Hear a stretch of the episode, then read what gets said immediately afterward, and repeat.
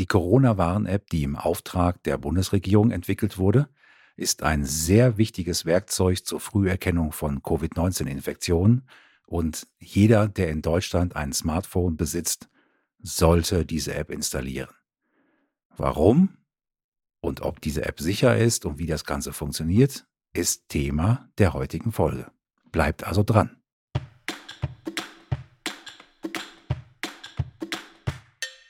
Hallo und willkommen zu Life Actually, dem Podcast über das Leben. Tatsächlich.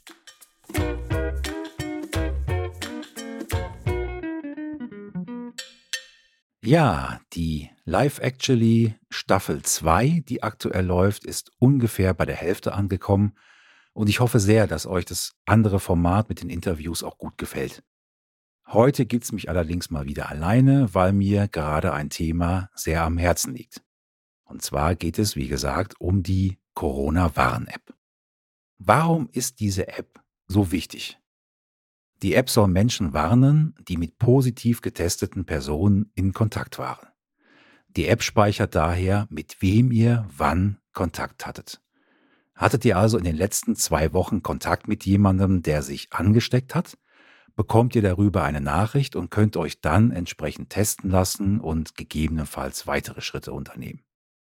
Für die Risikoberechnung, also die Berechnung des Risikos, falls ihr mit einer infizierten Person Kontakt hattet, wird auch die Zeit, also die Kontaktdauer, wie lange ihr also Kontakt mit der Person hattet, die liegt aktuell bei 15 Minuten, und die Nähe, also wie nahe ihr an der Person dran wart, das liegt bei zwei Metern oder weniger berücksichtigt. So, warum geht es um zwei Wochen?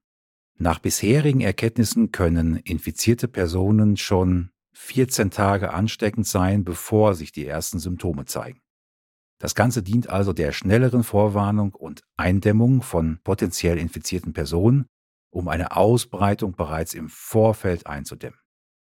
Im Falle einer Infektion ohne die App müsstet ihr euch also an alle Personen erinnern, mit denen ihr in den letzten zwei Wochen Kontakt hattet. Das ist nicht nur schwierig, sondern auch zum Teil unmöglich, weil man zum Beispiel mit fremden Menschen im Supermarkt oder in der Stadt Kontakt gehabt haben kann, ohne dass man sie kennt. Wie genau die App funktioniert, erzähle ich euch gleich.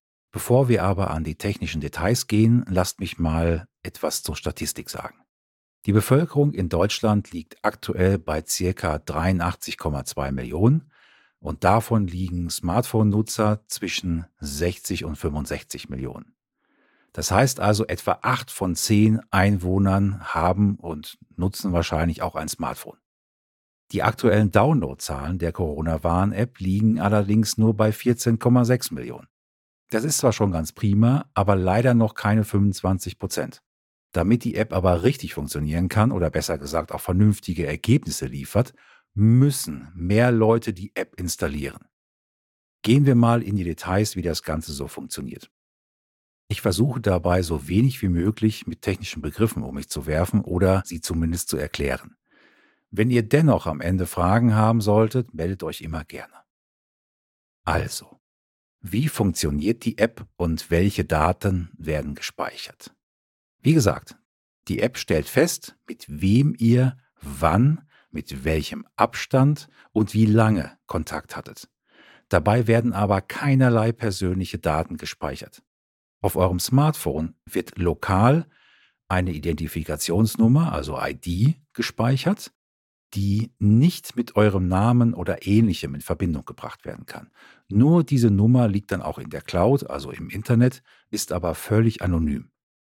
Das beugt Missbrauch vor und hat zusätzlich den nützlichen Nebeneffekt, dass weniger Daten übertragen werden müssen. Was passiert nun, wenn ihr Kontakt mit einer infizierten Person hattet? In der Datenbank der App in der Cloud wird die ID der infizierten Person entsprechend markiert. Und eure App auf dem Smartphone gleicht in regelmäßigen Abständen die lokale Datenbank mit allen Kontakten mit der Cloud-Datenbank ab. Findet also die App eine infizierte Person, mit der man in den letzten zwei Wochen Kontakt hatte, gibt sie entsprechend Bescheid. Hatte man keinen Kontakt zu infizierten Personen, werden die lokal auf dem Smartphone gespeicherten Daten nach zwei Wochen gelöscht. Die Technologie dahinter, wie Kontakte sicher und anonym festgestellt werden, stammt nicht aus Deutschland, sondern wurde in Zusammenarbeit zwischen Apple und Google entwickelt. Sie taucht auch im Internet unter dem Namen Exposure Notification Framework auf. Ja, wer Apple und Google etwas kennt, der kann wirklich sagen, dass die Hölle zugefroren ist, wenn sich zwei Unternehmen, die sich seit Jahrzehnten nicht ausstehen können, zusammen an einem wichtigen Standard arbeiten. Das zeigt aber auch, wie wichtig diese ganze Angelegenheit ist. Diese Technologie wird von der deutschen Corona-Warn-App genutzt. Erweitert wurde sie um die zentrale Datenbank, in der nur die IDs gespeichert werden. Diese IDs sind zudem nur einige Minuten gültig und werden dann neu erstellt, sodass auch keine zusammenhängende Historie in der Cloud liegt. Empfängt ein anderes Gerät mit der Corona-Warn-App die von eurem Gerät erzeugte ID, ähnelt das einem digitalen Handschlag. Dieser relevante Kontakt wird dann für 14 Tage gespeichert. Dabei werden neben den IDs auch der Zeitpunkt und die Dauer des Kontaktes und die Signalstärke aufgezeichnet.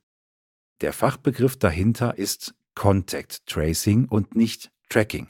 Es geht dabei also nicht um die Verfolgung einzelner Nutzer, sondern um die Verfolgung von Bewegungen. Es werden keine Bewegungsprofile einzelner Nutzer erstellt. Anonymer geht es quasi nicht. Entwickelt wurde die App von SAP und der Telekom-Tochter T-Systems. Und genutzt wird dabei eine Technologie namens Bluetooth, die seit Jahren zum Beispiel für drahtlose Übertragung von Musik genutzt wird.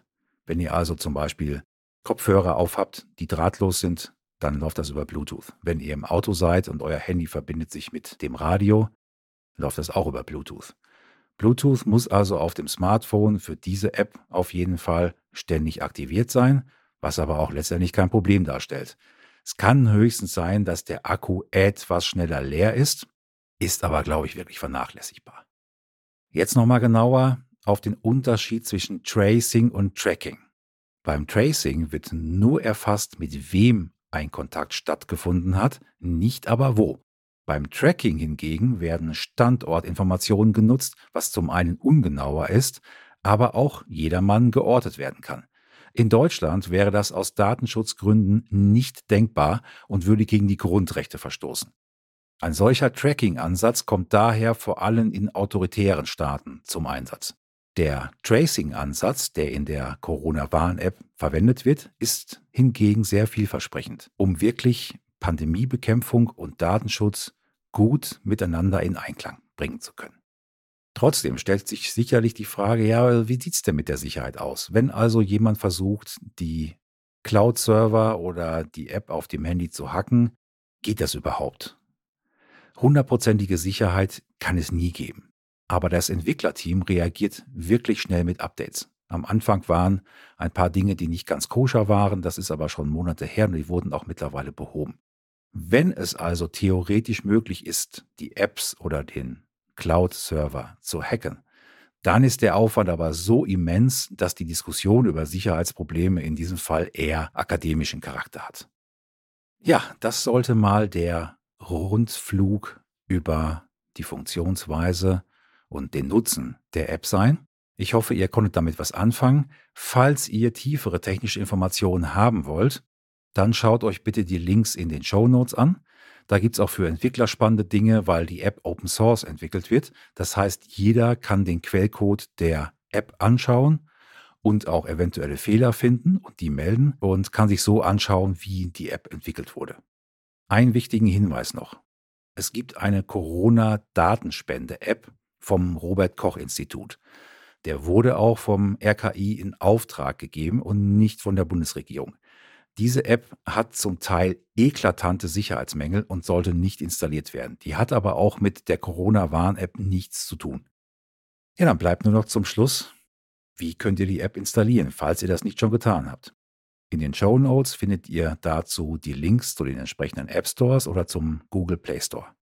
Voraussetzung für die Installation der App ist auf dem iPhone die Betriebssystemversion 13.5 die ist aber ab dem iPhone 6S aufwärts vorhanden und die App sollte also da ohne Probleme auf einer großen Menge von Geräten laufen.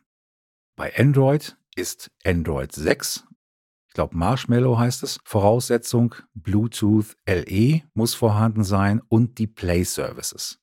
Normalerweise würde man denken, sind die immer da, aber so wie ich gehört habe, auf Huawei oder Huawei Phones, wie man es glaube ich richtig ausspricht, geht das nicht, weil dort die Play-Dienste fehlen.